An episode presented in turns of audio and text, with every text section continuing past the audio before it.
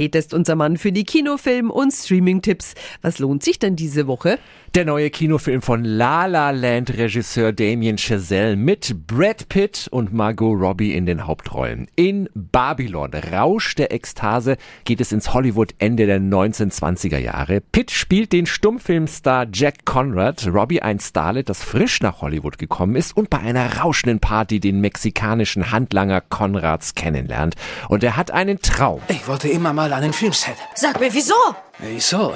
Ich wollte immer Teil von etwas Größerem sein, denke ich. Größer als was? Größer als mein Leben, größer als Elefantenscheiße schaufeln. Doch die neue Technik Ton im Film sorgt für eine gewaltige Zeitenwende und bisherige Stars verlöschen.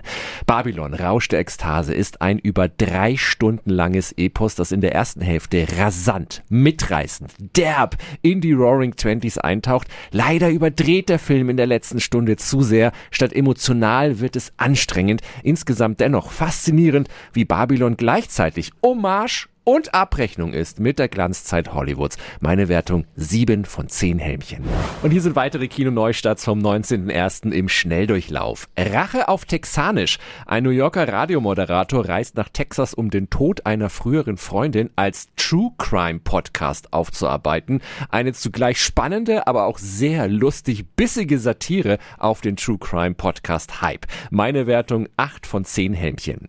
Shotgun Wedding. Leidlich lustige romantische Actionkomödie im Stirb langsam Stil mit Jennifer Lopez, Josh Duhamel und Lenny Kravitz über ein Paar, dessen Traumhochzeit auf den Philippinen von Piraten gecrashed wird. Meine Wertung 5 von 10 Helmchen. Viel Spaß im Kino.